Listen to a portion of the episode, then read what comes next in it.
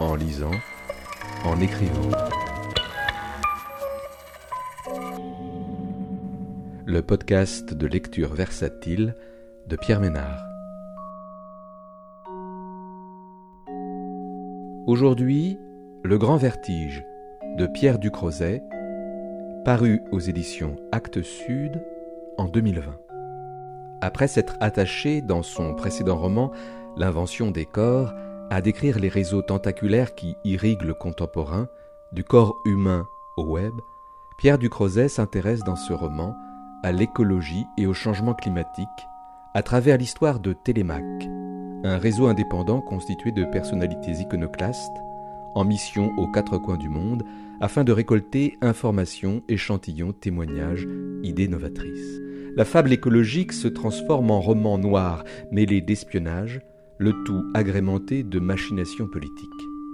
L'auteur parvient à nous faire réfléchir aux enjeux qui vont déterminer l'avenir de la planète et celui des générations futures dans un roman dense, ambitieux, foisonnant d'idées, d'une écriture polyphonique qui parvient à restituer avec justesse des temps pulsionnels d'accélération.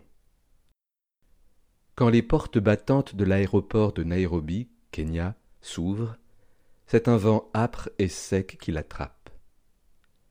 Elle voit la pancarte sur laquelle est écrit June. Oui, c'est moi, dit-elle, dans un sourire à l'homme de taille moyenne, au visage d'une grande précision, noir cassé, qui lui sourit. Il prend sa valise, elle le laisse faire. Je m'appelle Caleb, dit-il. Enchanté. Elle ne demande pas où ils vont, la voiture démarre. C'est une suite de lotissements serrés, de toits en tôle et de chemins qui se perdent, de tours là-bas, hautes puis de moins en moins. June ouvre la vitre. L'air chargé de terre, de piment et de poussière entre dans l'habitacle. Elle observe le regard calme du chauffeur, qui ne semble appuyer sur aucune pédale et ne se préoccuper de rien, alors qu'autour de lui tout tremble une folie de voitures, de motos, de vélos, de vendeurs ambulants a pris d'assaut le taxi noir immaculé, Mercedes cabossé des années quatre-vingt-dix, dont l'étoile centrale a depuis longtemps disparu, qui glisse et cahote entre les obstacles. Bientôt la route devient lisse, une, deux voies, odeur d'asphalte fraîche dans le calme retrouvé. June ferme les yeux elle s'extirpe très doucement du sommeil, et du rouge partout l'attend. Plus de villes, de bâtis, de passants, mais des étendues planes sous un ciel minéral. On est où? Au nord, dit Caleb. Vous pouvez étendre le siège, vous savez. Appuyez là, sur le côté. Voilà, vous serez mieux. Elle glisse un œil par la fenêtre. Les roches se sont emparées de l'espace. Ça dure longtemps. June se penche vers le siège avant. On arrive quand? Demain, dit Caleb. On va jusqu'au lac. Le lac? Oui, Turkana, dit-il d'une voix douce qui semble venir de plus loin que lui. Regardez. Il lui tend son Samsung. Elle observe le petit point bleu qui se déplace sur la route en direction du nord. Et on va là, sur la rive ouest, dit-il. June lui sourit. Il a des mains grandes. Si vous avez besoin de quoi que ce soit, vous me le dites, dit Caleb dans un parfait anglais. C'est adorable, tout va bien. La lumière, toujours aussi crue, décline lentement au-dessus des étendues vaines. Le rouge tourne au rose brûlé, un rose d'épines dispahant, un rose froid qui plaît à June. Longtemps c'est elle qui décidait où elle partirait le soir le lendemain ce qu'elle mangerait, où elle dormirait. Aujourd'hui elle est décidée. Elle l'est depuis plusieurs mois, à vrai dire. Et elle aime plutôt ça. Le reste lui manque quand même, bifurquer, contourner, faire machine arrière. Mais ce qui l'apaise profondément, c'est de ne plus devoir prendre toutes ses décisions, constamment, chaque minute. Elle se souvient d'avoir lu que nous prenions en moyenne trente-cinq mille décisions par jour. C'est beaucoup trop pour elle. Ça l'épuisait, alors elle reprend des forces en ce moment, sur ce cuir doux, devant ce paysage par la vitre.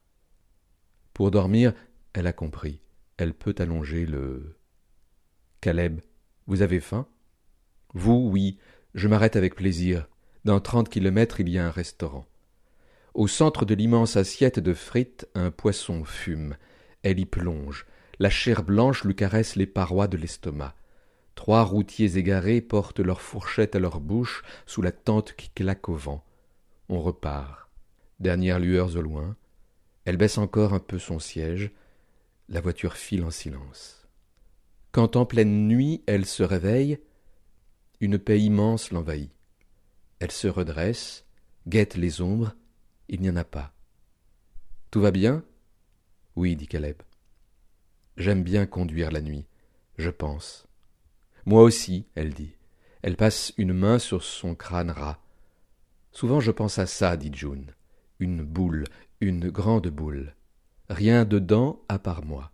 Je peux toucher les bords. Dedans c'est jaune partout. Je ne sais pas comment le dire autrement. Je me mets dans cette boule et j'oublie tout. Je tourne. Parfois des manchots viennent me voir, mais assez peu finalement. Je griffe les bords de la boule qui sont faits d'une matière molle et sucrée. Je voudrais que plus personne ne parle plus jamais. Je voudrais rester là pour toujours. Et là quelqu'un parle, et la boule s'évapore. Je comprends, dit Caleb. C'est à peu près pareil pour moi, je crois, mais avec d'autres formes. Vous voulez vous arrêter pour un café?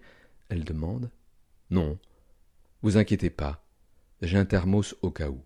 Reposez-vous. June ferme les yeux et rejoint la boule. Mais c'est l'aube déjà.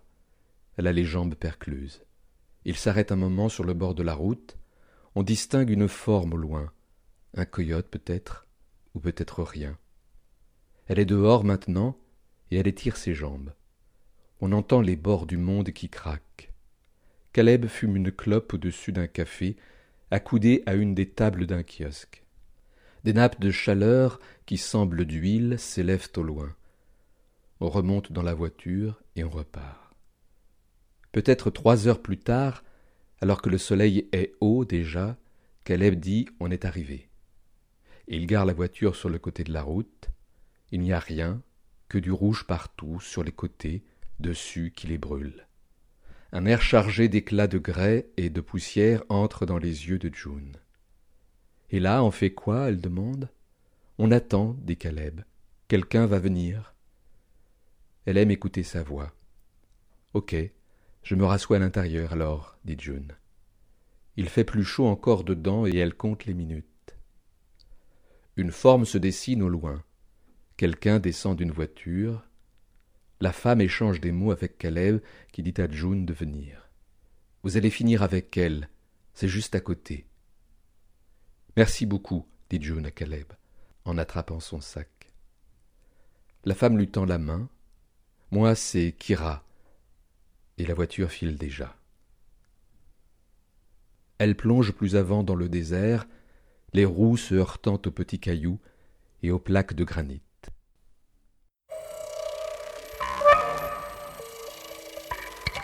En lisant, en écrivant.